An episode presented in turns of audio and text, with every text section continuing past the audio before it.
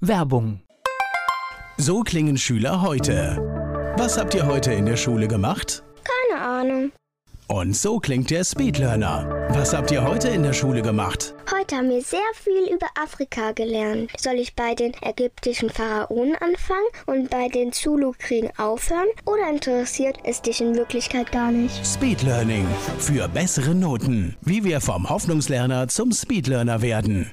Jetzt überall im Buchhandel. Speedlearning. Der nachfolgende Podcast wird Ihnen präsentiert von den Erklärprofis. Erklärprofis.de. Die Erklärvideoagentur wünscht gute Unterhaltung. Antenne Mainz, mein heutiger Gast ist weiblich. Name, Angela Stöckel, Alter, 52, Geburtsort, Kassel, Beruf.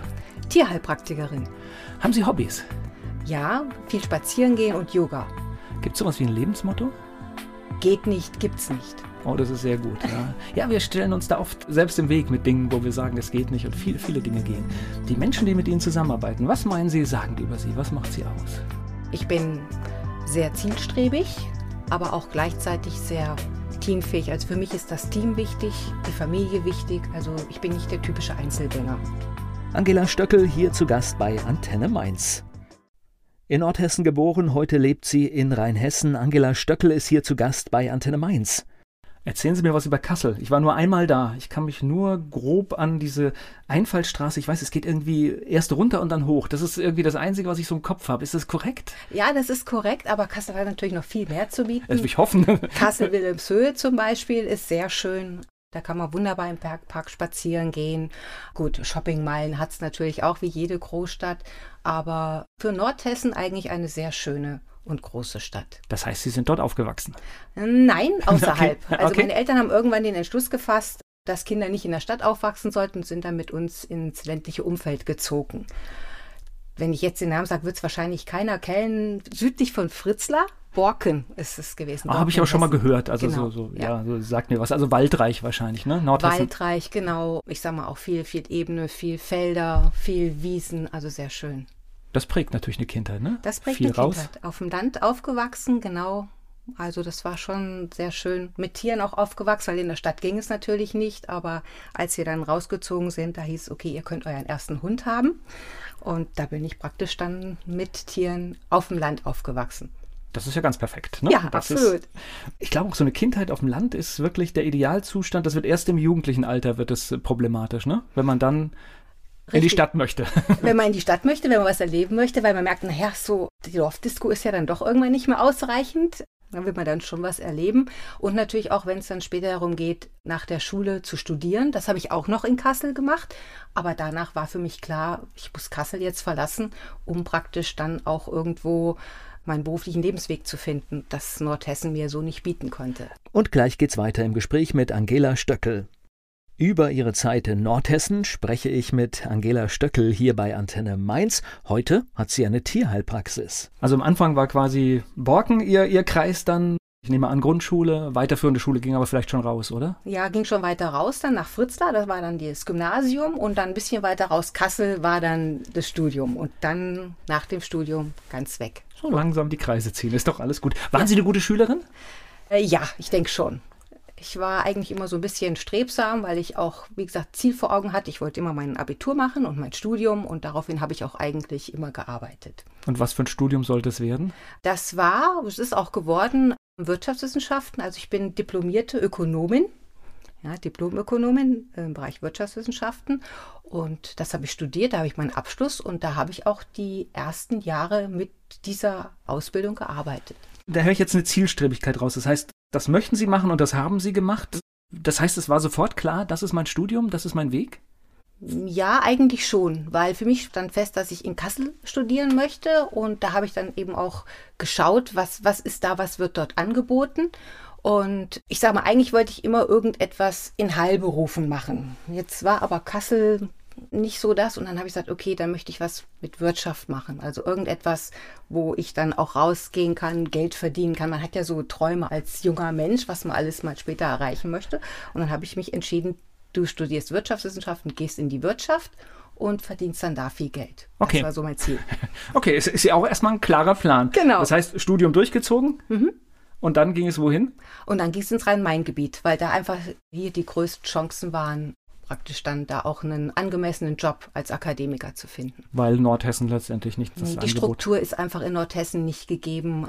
Von den Firmen als auch generell von, von den Arbeitslosenzahlen war es dann doch irgendwo so, dass ich ziemlich schnell entschieden hatte, du musst einfach hier weg, wenn du wirklich, ich sag mal, Job machen willst, Karriere machen willst. Gut, das war natürlich auch eine völlig andere Zeit. Na gut, jetzt wird sich jetzt wahrscheinlich wieder ein bisschen ändern, aber es war ja eine Zeit lang so, dass Jobstarter ja gar kein Problem hatten, einen Job zu finden. Im Mhm. Gegenteil, die konnten bis vor einem Jahr aussuchen, wo sie denn hinwollen. Mal gespannt, wie sich das entwickelt. Ob diese Situation, die wir kennengelernt haben, ob die nochmal zurückkommt. Ja, ganz Kann ich genau. mir durchaus vorstellen jetzt, Mhm. dass das passiert. Das heißt, das Rhein-Main-Gebiet, wo ging es denn genau hin? Also ich habe erst in einer Agentur gearbeitet, weil ich nicht gleich so groß einsteigen wollte. Also ich habe immer Schwerpunkt Marketing gehabt. Das war auch das, was ich im Studium als Schwerpunkt gewählt hatte. Markt und Allokation, also Marketing. Und bin dann im Rhein-Main-Gebiet in praktisch da auch in einer Marketingagentur eingestiegen und habe dann nach einiger Zeit gesehen, dass ein großer Automobiler im Rhein-Main-Gebiet jemanden sucht. Ich ahne, wer es ist. Ja, da gibt es nicht ganz so viele, aber es war also zu dem Zeitpunkt auch immer noch mit einer der größten und habe ich mich da beworben und bin dann dort auch im Bereich Marketing eingestiegen und habe dann dort viele Jahre gearbeitet, habe aber immer wieder mich weiter, ich sag mal, dort weiterbilden können, immer andere Schritte durchlaufen können, andere Arbeitsfelder kennenlernen können und habe es dann tatsächlich auch dort geschafft, mich als erste weibliche Führungskraft dort zu etablieren. Ich war also eine der ersten weiblichen Abteilungsleiter in einer Männerdomäne in der Automobilbranche und da war ich schon ziemlich stolz drauf. Und gleich geht's weiter im Gespräch mit Angela Stöckel. Angela Stöckel hier zu Gast bei Antenne Mainz. Die beruflichen Chancen haben sie aus Nordhessen ins Rhein-Main-Gebiet gebracht. Sie ist hier zu Gast bei Antenne Mainz. Lassen Sie uns noch mal einen Schritt zurückgehen auf die Agentur. All diese Geschichten wie Marketing, das ist ja etwas, da lernt man ja Handwerkszeug, das kann man eigentlich immer gebrauchen. Ich höre immer Selbstmarketing und all diese Dinge, die dazugehören. Eigentlich ist es ganz gut, wenn man das alles versteht. Ne? Richtig, weil ich auch immer gesagt habe, Marketing, wenn man das Handwerk versteht, dann ist es ganz egal, was man vermarktet. Ob ich jetzt irgendwo bin und vermarkte Autos oder ob, wie Sie eben gesagt haben, ob sie sich selbst vermarkten oder ob sie, ich sag mal, irgendwelche Butterdosen, die sie designt wurden, vermarkten, verkaufen. Welches Produkt, das ist austauschbar. Das Handwerkszeug, das muss man dazu können. Und wenn man das gelernt hat, kann man eigentlich so ziemlich alles an den Mann oder an die Frau bringen. Und im Agenturalltag lernt man, glaube ich, auch schon das harte Berufsleben kennen, weil der ist oft auch nicht planbar und der hört auch oft nicht auf. Richtig. Also da lernt man schon mal, sich davon zu verabschieden, dass es ein Job from 9 to 5 ist. Also da gab es auch Zeiten, da hat man abends um 10 noch da gesessen, weil unbedingt noch ein Projekt fertig werden musste, weil man es den nächsten Tag dem Kunden präsentieren musste. Also man lernt sehr schnell, sich, ich sag mal, vom normalen Alltag zu verabschieden. Und leider auch dann natürlich von so einem Stück Privatleben, was immer fließender die Übergänge sind von das Privatleben wird eigentlich immer weniger, weil die Arbeit immer mehr Zeit nimmt. Ne? Man kann Abende nicht mehr planen, man muss eben zur Verfügung stehen, man ist so eingebunden, dass man es auch gar nicht merkt, dass eigentlich das Privatleben dann doch etwas darunter leidet, weil man sich nur noch fokussiert auf den Job, auf das, was man da macht, auch auf die Erfolge dann später, die man damit hat, wenn man so ein Projekt erfolgreich vorstellen konnte und der Kunde ist zufrieden. Das Problem ist, das kenne ich aber auch, wenn man in so einem Projekt drinsteckt, dann nimmt man das aber auch mit, selbst wenn man privat was macht. Also mir geht es immer so, wenn, wenn dann die Gedanken sich drum kreisen, dann fällt es mir auch schwer, das irgendwann loszulassen. Also dann bin ich immer froh, wenn die Sachen fertig sind, weil dann sind sie weg. Ja, genau, das stimmt. Ja, wir können das Unternehmen ja nennen, Opel, ne? Nehme ich mal an. Ne? Nee. Nein, war es nicht? Okay. Fiat Chrysler. Ah, stimmt, ja. Aber äh, das ist im Rhein-Main-Gebiet, fällt einem sofort, so als normaler, fällt einem Opel ein. Okay, war auch meine erste Assoziation. Also, ach, nix. okay. Das war Fiat Chrysler Automobiles. Und das heißt wirklich sich da durchkämpfen, ne? Das heißt, sich da durchkämpfen, ja. Wie gesagt, Automobilbranche an sich ist schon sehr männerlastig, wie man sich vorstellen kann. Und wenn man dann als Frau dahin kommt und, ich sag mal, Ziele hat, zielstrebig arbeitet, man muss in meinen Augen immer noch als Frau mehr arbeiten, mehr leisten als die Männer, um entsprechend wahrgenommen zu werden. Und von daher war ich halt umso stolzer und auch motivierter, als ich dann wirklich gemerkt habe, Schritt für Schritt, dass ich mich da weiterentwickeln konnte und auch dann, wie gesagt, letztendlich eine der ersten weiblichen Abteilungsleiter war. Passt man sich da an die Männer an? Also ich habe immer versucht natürlich, ich sage mal, meine Art Weiblichkeit zu behalten, das ist richtig, aber man merkt halt schon im Umgang, man darf also nicht zimperlich sein. Also wenn die Männer da mal irgendeinen Witz erzählen, man ist mit dem Raum, da darf man da jetzt nicht irgendwie sagen, ach du liebe Zeit, das habe ich jetzt nicht gehört. Ich sag mal, man wird da schon von der Seite her so ein bisschen, ja, wie soll ich sagen, so ein bisschen männlicher. Wir, wir, müssen es auch immer so ein bisschen in die Zeit einordnen. Ich glaube, heute, heute passieren viele Dinge nicht mehr. Also ich glaube, diese, diese Witze passieren in vielen Unternehmen Richtig. nicht mehr, weil sie nämlich Konsequenzen haben. Richtig. Und in der Zeit, wo Sie das gemacht haben, hatte es keine Konsequenzen. Nein, es hat keinen interessiert. Nein, es hat keinen interessiert. Da gab es das noch nicht so, dass man wirklich sagt, oh mein Gott, das ist jetzt in irgendeiner Weise sexuell anziehend, ich könnte mich belästigt fühlen. Da, da gehörte das einfach, ich sag mal, in den Pausen mit dazu, dass man da irgendwelche, von den Männern irgendwelche Witze gehört hat. Und das war auch zu dem Zeitpunkt, ich sag mal, nichts Anrüchiges. Heute gebe ich Ihnen vollkommen recht. Da wird vieles einfach hinterfragt. Da muss man sehr darauf achten, was man sagt, wie man irgendwelche Gesten auch dem anderen Geschlecht gegenüber zeigt, dass das nicht missgedeutet werden kann.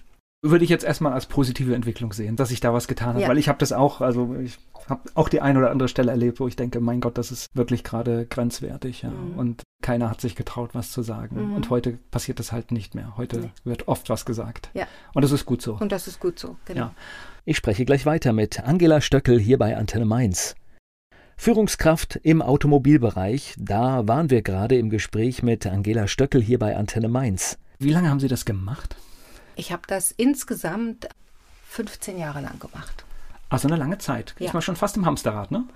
Nicht ganz, weil ich ja immer wieder auch die Möglichkeiten bekommen habe, innerhalb der Fiat verschiedene Abteilungen zu leiten oder auch ja, in verschiedenen Abteilungen auch zu arbeiten. Und dadurch war das doch sehr abwechslungsreich. Es ist also nicht so, dass ich von dem ersten Tag bis zum letzten Tag immer in derselben Abteilung gearbeitet habe oder immer dieselbe Abteilung geleitet habe, sondern es war schon sehr abwechslungsreich, ähm, dass ich da immer wirklich ganz verschiedene Sachen kennenlernen durfte. Und Sie haben in der Männerdomäne angefangen. Hat sich dann wenigstens in diesen 15 Jahren was geändert? Ja, das war schon, schon ungefähr so die Zeit, wo das dann wirklich rauskam mit dieser sexuellen Belästigung und mit diesem ganzen MeToo, wo man dann schon gemerkt hat, oh, jetzt langsam werden die Männer da diesbezüglich ein bisschen vorsichtiger. Und man hat auch gemerkt, es wurden dann auch immer mehr andere weibliche Führungskräfte dann dort mit rangezogen. Also da hat man schon gemerkt, dass das so langsam sich geöffnet hatte. Aber als ich da angefangen habe, war das halt noch nicht so. Weil wir wissen ja heute definitiv, dass gemischte Teams immer die erfolgreichsten sind. Wir wissen es. Ja. Und deswegen muss man ja eigentlich auch so, ja. so arbeiten. Ja? Richtig. Aber diese Einsicht fehlte, fehlte damals. Ja. Wie waren das in der Zeit, wenn Sie so berufstätig waren? Hatten Sie da auch immer ein, ein Tier? Ja. Okay. Also das, das heißt, äh, trotz eines anstrengenden Arbeitstages, dieser Platz war immer da. Der Platz war immer da, weil ich es mir gar nicht mehr ohne Tier vorstellen kann. Auch wenn man abends spät nach Hause gekommen ist, dann ist immer ein Hund dann gewesen, ist immer ein Hund da gewesen, der einen freudig begrüßt hat. Der ist aber tagsüber bei meinen Eltern gewesen. Also es ist nicht so, dass ich den jetzt allein gelassen habe. Tagsüber wusste ich immer, ist bei den Eltern gut betreut. Und abends dann, wie gesagt, wenn ich dann nach Hause gekommen bin, dann hatte ich da halt, ich sag mal, meinen Weggefährten auf vier Pfoten. Okay, ja, und das ist ja, ich sag mal, Tiere sind ja einzigartig in dem, was sie einem zurückgeben. Ja, ja. das muss man einfach so sagen. Was war denn der Punkt, dass Sie nach 15 Jahren erfolgreicher Berufstätigkeit überlegt haben, nochmal was anderes zu machen? Das lag einfach daran, dass ich irgendwann gemerkt habe, dieser Beruf nimmt immer mehr von mir, von mir selber. Also ich hatte, ich sag mal, 13, 14 Stunden Tag.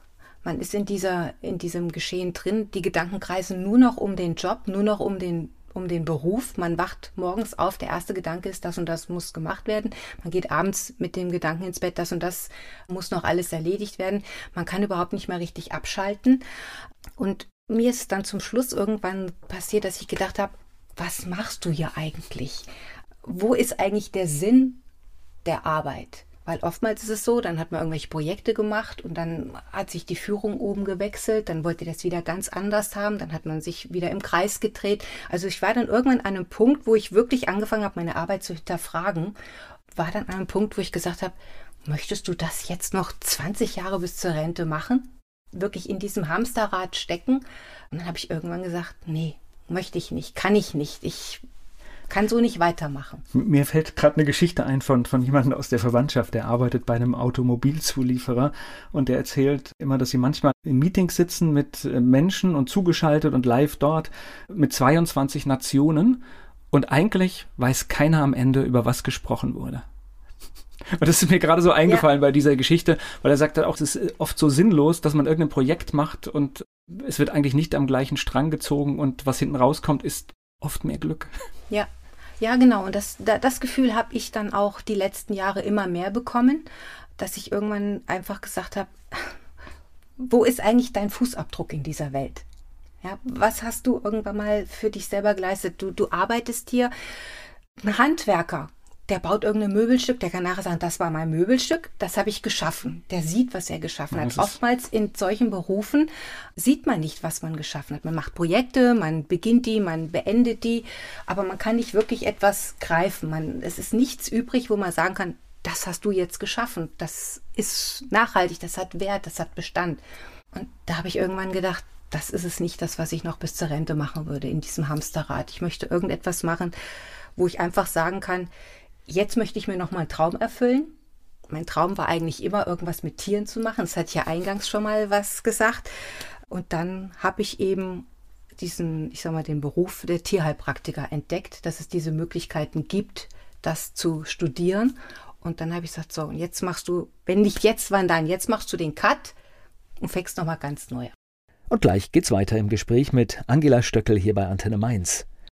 Karriere im Automobilbereich und dann beruflich komplett was Neues. Das ist gerade Thema hier bei Antenne Mainz im Gespräch mit Angela Stöckel. Das heißt, wirklich Cut gemacht, dann studiert oder schon angefangen? Es geht ja nicht, muss ja den Schluss machen. Ne? Studieren genau. nebenbei geht Nein, irgendwann nicht mehr. Geht ja. nicht mehr, nee. Ja. Man muss dann Schluss machen, muss einfach sagen, okay, ich habe mich jetzt dafür entschieden ich mache jetzt hier einen Cut, ich will jetzt hier nicht mehr weitermachen, ich fange etwas ganz Neues an. Meine Familie stand super hinter mir, das muss ich ganz ehrlich sagen, die haben mich bei dem Ganzen unterstützt. Es gab natürlich ein paar Bekannte und Freunde, die gesagt haben, wie kannst du nur die Sicherheit, die du da hast, das Geld, was du da verdienst, einfach aufgeben, um irgendwelchen Träumen nachzujagen. Aber ich habe gesagt, das das will ich einfach jetzt machen. Ich möchte jetzt einfach meinen Traum leben, weil sonst mache ich es nicht mehr, wenn ich es jetzt nicht tue. Na, für mich wäre jetzt, wofür verdienen wir das Geld? Das heißt, wenn Sie ja. 15 Jahre gut verdient haben, dann ist es doch vielleicht genau das Geld, was man äh, verdient hat, dass man für sowas wieder einsetzen kann. Richtig, genau, dass man dann sagen kann, okay, jetzt habe ich damit auch ein bisschen Möglichkeiten, da diesen Luxus mir zu leisten, nochmal zu studieren, das Neue zu machen, Praktika zu sammeln und dann sogar dem Ganzen eine Krone aufzusetzen und eine eigene Praxis zu gründen. So, dann schauen wir uns mal, was ist passiert. Das heißt, Sie haben nochmal studiert. Genau, ich habe nochmal studiert. Ich habe meine Klausuren geschrieben, auch da wieder sehr zielstrebig, habe meine Praktika gemacht und habe wirklich vom ersten Tag an gesagt, genau das ist es. Schon während des Studiums habe ich das gemerkt, dass es eigentlich genau das ist, was ich eigentlich immer machen wollte. Wenn man seinen Job gekündigt hat und weiß, was jetzt kommt, fühlt man sich dann frei? Oder kommt dann doch auch so ein bisschen Respekt vor dem, was ich jetzt hier mache? Es kommt Respekt vor der Sache, die man macht weil man auf einmal auch sehr viel Verantwortung trägt. Auch in dem Job vorher hat man Verantwortung getragen, aber jetzt ist es eine andere Verantwortung, es ist eine Verantwortung für ein Leben. Und das ist etwas ganz anderes, das kann man auch überhaupt nicht vergleichen. Und von daher habe ich immer Respekt, jeden Tag, den ich praktisch arbeite, habe ich Respekt vor dem, was ich tue. Und deswegen war es mir auch ganz wichtig, dass ich wirklich eine fundierte Ausbildung mache, dass ich wirklich weiß, wovon ich rede, dass ich weiß, dass ich dem Tier helfen kann, wenn es kommt, weil gerade im Bereich Tierheilpraktiker hat man viel mit Vorurteilen zu kämpfen, weil einige doch sagen, na ja, das ist kein wirklich anerkannter Abschluss und wer macht denn schon alles so Tierheilpraktiker? Das sind auch oft welche, wenn man bei denen dann schaut, die machen dann auch so Tierkommunikation, sowas, wo viele sagen, naja, das ist mehr Hokuspokus, wo ich gesagt habe, nee, ich mache das nicht. Ich möchte wirklich fundiertes Wissen von der Anatomie hin der Tiere bis hin zu den ganzen Möglichkeiten, denen zu helfen. Und da habe ich eben auch sehr viel Zeit reingehangen, auch viele Praktika gemacht, um wirklich zu sagen, wenn die Leute und die Tiere zu mir kommen, dann kann ich denen auch helfen. Gleich geht's weiter im Gespräch mit Angela Stöckel. Nach Jahrzehnten der beruflichen Tätigkeit einfach nochmal komplett neu anfangen, mit allem, was dazugehört, darüber spreche ich gerade mit der Tierheilpraktikerin Angela Stöckel. Das heißt, Praktikum, so wie ich es mir vorstelle. Das heißt, beworben in der Praxis, darf ich kommen und. Ja, das und vor allem auch viel auf Pferdehöfen gearbeitet, wo praktisch dann auch die Tiere direkt da sind, wo dann auch, ich sag mal, Tierärzte gekommen sind und die mit untersucht haben. Also von daher, ja, das richtig Praktika, um, um auch praktische Erfahrung zu sammeln. Nicht nur Theorie, sondern auch zu sehen, wie sieht es in der Praxis aus? Und so beim Praktikum stelle ich mir normalerweise so eine 20-Jährige vor, die da kommt. Ja, das ist richtig. Das war ich dann nicht mehr ganz 20-jährig, aber das war mir dann egal, weil ich war froh, dass ich die Möglichkeit hatte, die Praktika zu sammeln, um diese Erfahrung einfach mitzunehmen dann für meine eigene Praxis später. Aber die Menschen, die sie quasi genommen haben für das Praktikum, die haben schon mal einen Moment geguckt, ne? Ja. Als sie sich beworben haben. Das ja? ist richtig. Das habe ich auch denen versucht gleich schon zu erklären. Ich habe also immer auch erst angerufen und gesagt, hier, so und so, ich mache dieses Studium, aber bin eher so Späteinsteiger. Und das war dann aber auch okay. Wobei ich mir vorstelle, es kann auch angenehm sein, weil ja dort natürlich jemand kommt, der fest im Leben steht und, und auch tatsächlich genau. wahrscheinlich brauchbar ist sofort im Ablauf. Richtig, ja, genau. Das ist ja. ja. beim Praktikum nicht, nicht immer der Fall. Manchmal braucht man ja einen Moment, bis man, gerade wenn man auch noch mit Tieren arbeitet, glaube ich, darf man auch nicht alles machen, logischerweise. Ja, das stimmt. Was ist denn der Unterschied zwischen einem Tierarzt und Tierheilpraktiker, dass wir das mal so ein bisschen grob sortieren? Wo, wo liegen denn die größten Unterschiede? Die größten Unterschiede liegen darin, dass ein Tierarzt überwiegend, sage ich jetzt mal, mit wirklich pharmazeutischen Medikamenten arbeitet. Ein Tierheilpraktiker versucht das Tier ganzheitlich zu behandeln und zwar wirklich mit den Mitteln, die die Natur zur Verfügung stellen. Und ich sage immer, es ist in der Natur für jede Krankheit ein Kraut gewachsen. Viele kennen wir noch gar nicht, sind einfach noch nicht erforscht. Aber die vielen Mittel, die es aus der Natur gibt, damit kann man fast jede Krankheit, die jetzt, die man kennt, auch sehr gut mit behandeln. Und da muss man nicht immer, ich sag mal, gleich die chemischen Keulen rausholen, sondern man kann dem Tier helfen, dass die Selbstheilungskräfte eben in dem Tier gestärkt werden. Denn oftmals ist es ja so, dass oft nur symptomatisch behandelt wird. Dann bekommt man ein Medikament, in dem Moment sind die Symptome werden dort unterdrückt. Man denkt vermeintlich, dem Tier geht es besser, aber die eigentliche Krankheit, die der diesen Symptomen zugrunde liegt, die wird oftmals nicht erkannt oder nicht behandelt. Und wir Tierheilpraktiker sind eben dazu angehalten zu schauen, wie sind die Umstände des Tieres, wie lebt das Tier, wo ist eigentlich die Krankheit, um die Krankheit zu bekämpfen, um damit natürlich dann auch dem Tier wieder Lebensqualität zu geben. Und spricht ja zum Beispiel auch nichts, dass jemand sagt, ich brauche den Tierarzt und den Tierheilpraktiker. Das Absolut. sind ja Sachen, die man auch sehr gut kombinieren kann. Genau, das ist auch das, was wir eigentlich immer wieder gelernt bekommen haben, auch im Studium, dass es eigentlich Komplementärmedizin ist, was wir machen. Das heißt, wir ergänzen den Tierarzt in seiner Behandlung eben mit unseren Naturheilmitteln. So sollte es zumindest sein. Oftmals stößt man aber als Tierheilpraktiker dann doch ein wenig auf Unverständnis beim Tierarzt. Gut, dann muss man Gut, eben. Aber ich denke, das, das ist wie in der klassischen Schulmedizin, ja. da haben wir ja das gleiche Problem, wobei ich einfach auch sage, es gibt Dinge, die ich erlebt habe und da kann man mich steinigen oder nicht. Wenn man halt sieht, wie, wie Homöopathie bei einem Kind wirkt, dann ist mir in dem Moment der wissenschaftliche Nachweis egal. Richtig. Da bin ich ganz radikal, wenn man einfach sieht, und dann kann das von mir aus auch der Placebo-Effekt sein. Ich mag es gar nicht mehr hinterfragen, weil in der Situation hat es eine Heilung gebracht und Punkt. Und nur das ist entscheidend, genau. Und bei einem Tier sage ich immer, gibt es keinen Placebo-Effekt. Bei einem Tier das kann ja nicht vortäuschen, dass es ihm jetzt besser geht, weil er irgendwelche Naturheilmittel bekommen hat. Ein Tier geht es entweder besser, es geht ihm nicht besser. Also da sehe ich nicht so, dass man sagen kann, da gibt es einen Placebo-Effekt, sondern es ja, hilft. ihm auch nicht erklären. Also, nee. also man ja. natürlich durch die Ansprache oder sowas merkt das Tier schon, man will ihm jetzt was Gutes tun. Ja, was jetzt genau passiert, nein. Genau, ja. richtig. Und man sieht nur, es hilft oder es hilft nicht, aber in den meisten Fällen hilft es eben. Und gleich geht's weiter im Gespräch mit Angela Stöckel hier bei Antenne Mainz. Angela Stöckel hat ihren alten Beruf nach Jahrzehnten hinter sich gelassen und nochmal etwas ganz Neues gemacht. Sie ist hier zu Gast bei Antenne Mainz. Den Job zu kündigen, zu studieren, die ganzen Praktika zu machen, das ist dann eine Sache, aber dann tatsächlich zu sagen, jetzt ziehe ich es durch, jetzt mache ich mich selbstständig. Das ja. ist dann die Konsequenz, ne? Richtig, ja. Das war für mich eigentlich immer, stand für mich immer fest, dass ich das, wenn ich es mache, möchte ich es voll und ganz machen. Weil viele, die ich in der Ausbildung kennengelernt habe als Tierheilpraktiker, die haben gesagt, sie machen das noch so neben dem Beruf noch mit, weil sie ja nicht wissen, wie es als Tierheilpraktiker dann läuft. Deswegen wollten sie so als Sicherheit immer noch den Job mit haben. Ich habe gesagt, nein, wenn ich was mache, dann ganz oder gar nicht. Und wenn ich es ganz mache, dann bedeutet das für mich in der Konsequenz auch mit einer eigenen Praxis. Und dann hat man auch den Druck, das muss funktionieren. Ne? Ja. Das heißt, dann arbeitet man, glaube ich, auch ganz anders in der Praxis. Richtig, man geht da ganz anders dran und auch da hilft einem dann natürlich wieder das Studium und die Erfahrung von früher mit Marketing. Also ich habe mich dann natürlich auch hingesetzt und habe gesagt, okay, wie machst du dich jetzt bekannt? Und da fängt dann wieder an, ich sage mal, die Rädchen ineinander zu arbeiten mit Selbstmarketing, auch den Leuten klar zu machen, was mache ich eigentlich, was unterscheidet mich vom Tierarzt und so weiter. Und da hat mir dann auch wieder viel mein Studium geholfen oder natürlich auch diese langjährige Erfahrung aus dem, aus dem Beruf. Aber es ist so wie jede Selbstständigkeit. Man macht irgendwann die Tore auf und es ist einfach so, die Menschen kommen nicht von alleine.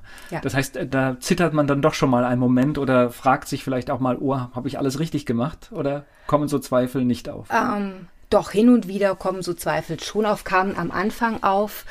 Aber ich, ich glaube, es ist wichtig, dass man sie schnell wegwischt. Das ne? wollte ich gerade sagen. Genau. Das ist halt ganz wichtig, die wegzuschieben, die gar nicht weiter aufkommen zu lassen. Und wenn man dann, und das war auch das, was mich immer wieder motiviert hat, wenn man dann sieht, dass man wirklich auch dem Tier helfen kann und die Patientenhalter glücklich sind, dann sind die Zweifel, dann gibt es keine Zweifel, dann weiß man, man hat genau das Richtige gemacht und man möchte auch nichts anderes machen. Das ist die absolute Sinnhaftigkeit der Tätigkeit. Dann ist, sage ich mal, das Geld verdienen, das man natürlich auch machen muss, um Ja. es betreiben zu können, ist dann, rutscht dann eigentlich da, wo es hingehört, an die zweite Stelle. Richtig, genau.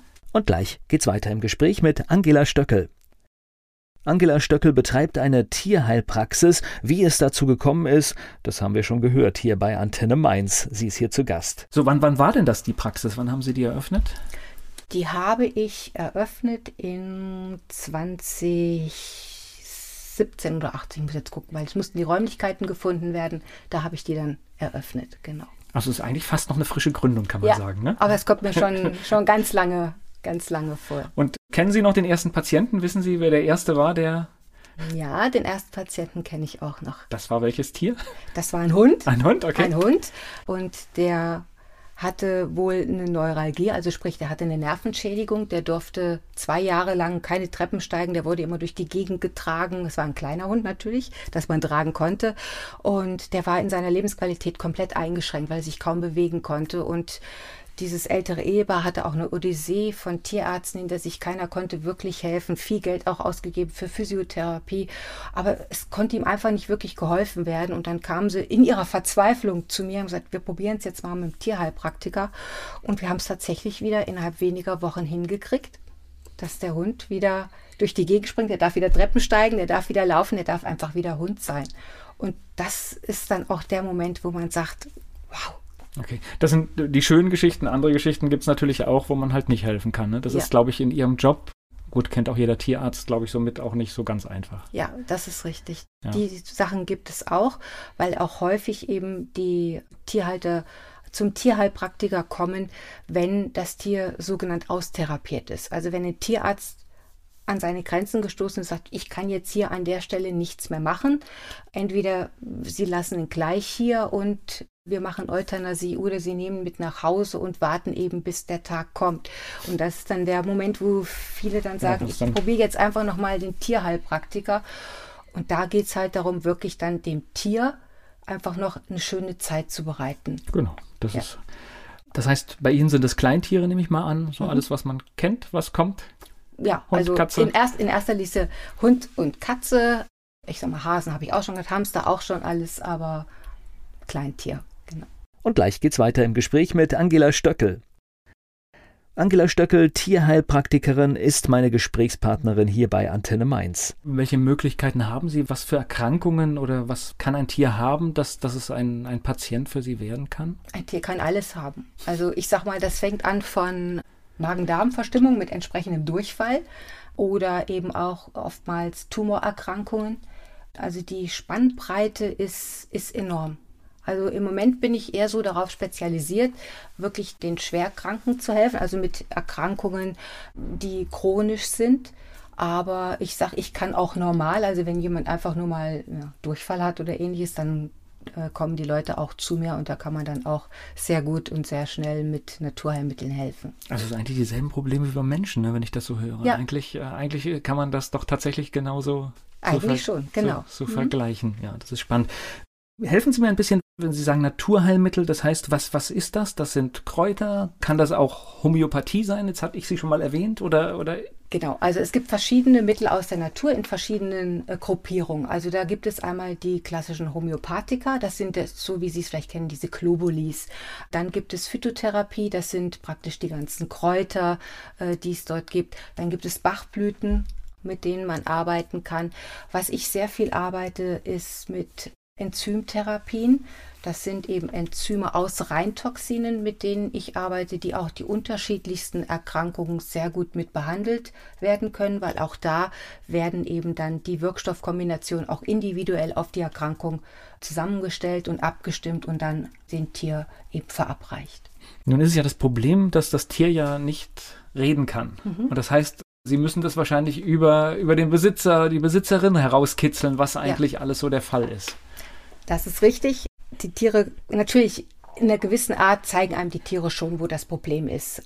Wenn man sie sieht, wie sie sich bewegen, wie sie sich geben, merkt man das schon. Aber natürlich ist mein Hauptansprechpartner der Besitzer, der Tierhalter.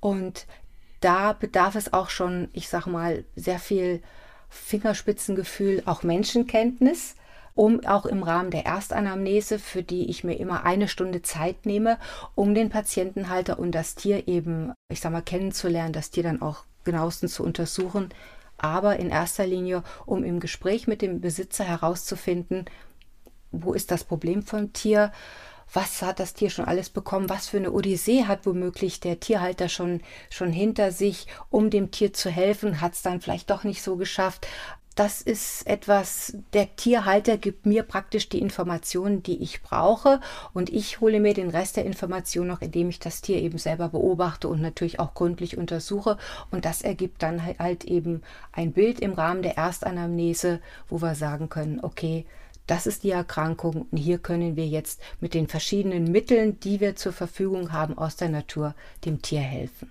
Naja, und da muss man dem Menschen genau zuhören, weil ich glaube, viele, die eine Odyssee hinter sich haben, erzählen dann auch nicht mehr so ganz klar, oder?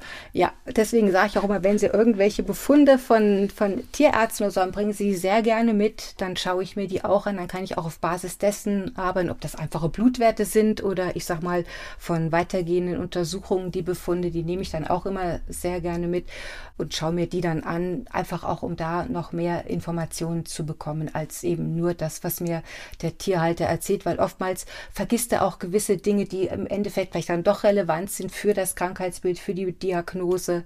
Oder er hat dann irgendwelche Fremdwörter genannt bekommen vom Tierarzt, wo er jetzt nicht wirklich mit viel anfangen kann. Und dann versuche ich da auch entsprechend die Informationen zu bekommen, aber auch natürlich die Informationen dann weiterzugeben und zu erklären, was eigentlich Sache ist. Und gleich geht's weiter im Gespräch mit Angela Stöckel. Wir sprechen über das Thema Tierheilpraxis. Angela Stöckel ist hier mein Gast bei Antenne Mainz. Sie haben so eine Facebook-Timeline und dann gibt es da immer so eine schöne Rubrik, da sind halt die Erfolge halt drin und dann sieht man halt immer das Tier und ja, und was, was, was passiert ist. Und das sind natürlich Sachen, die, die sind unbezahlbar, oder? Ja, das ist richtig. Und das ist auch, ich mache das auch in erster Linie, um auch anderen Menschen Mut zu machen, auch mal andere Wege zu gehen. Weil ich weiß, es gibt ganz viele, die wirklich bei ihren Tierärzten sind. Es gibt auch ganz viele wirklich sehr gute Tierärzte. Aber ich möchte den Menschen einfach Mut machen, wenn die eben feststellen, dass nach Wochen oder Monaten dem Tier einfach nicht wirklich geholfen werden kann, zu sagen, Mensch, ich gehe jetzt einfach mal einen anderen Weg. Ich gehe jetzt einfach mal zum Tierheilpraktiker, um auszuprobieren, ob es nicht doch noch irgendetwas gibt, was dem Tier vielleicht helfen kann. Und damit möchte ich den Menschen einfach Mut machen und sagen, guck mal, da hat es auch geklappt. Und wie gesagt, man muss das eine ja gar nicht gegen das andere ausspielen. Nein. Das heißt, man kann ja sagen, ich bin mir unsicher, ich brauche den Tierarzt, aber irgendwie merke ich, wenn ich dann noch mehr mache, dann könnte es vielleicht hilfreich sein. Und Ganz genau. das, ja. das machen wir ja eigentlich bei uns auch so. Das heißt, wenn wir eine Erkrankung haben und sind nicht zufrieden mit der Diagnose oder haben Zweifel an der Diagnose, dann gehen wir auch zu einem und holen uns eine zweite Meinung. Richtig. Ja, also ja. das ist etwas, etwas völlig Normales. Also Sie bereuen diesen Schritt Definitiv nicht. Nein. Nein, überhaupt nicht. Ich es jederzeit wieder so machen. Ist das alte Leben weg oder wie muss ich mir das vorstellen? Dass, dass man hat, Sie haben ja einen neuen Alltag, der ist ja völlig anders. Ja. Ja, das alte Leben ist wirklich weit weg. Das ist wie so ein, so ein Buch, das man irgendwann mal gelesen hat. Da hat man die, die letzte Seite gelesen, hat das, das Buch zugeschlagen und beiseite ins Regal gestellt. Und so ähnlich kommt mir mein altes Leben im Moment auch vor. Deswegen sagte ich auch eben, mir kommt es schon viel länger vor, dass ich diesen Beruf als Tierheilpraktiker ausübe, als ich es vielleicht tatsächlich tue. Aber das ist jetzt einfach mein Leben und da bin ich einfach überglücklich. Wir hatten gerade im Vorgespräch über die Corona-Zeit gesprochen, das, glaube ich, auch, auch für alle Berufe oder zumindest für viele eine Herausforderung ist. Wir wollten in, in, in diesem Zeitraum auch neue Katzen anschaffen. Es war gar nicht so einfach, weil irgendwie ich will gar nicht von Markt sprechen, aber irgendwie waren tatsächlich alle Heime waren leer und jetzt füllen sie sich wieder. Das, das muss einem doch dann auch, äh, wenn man beruflich mit Tieren zu tun hat, äh, das muss einem in der Seele wehtun, dass Tiere dann irgendwie, ja, wenn es gerade passt, genommen werden und dann wieder zurückgegeben werden, wenn es nicht mehr passt im Leben.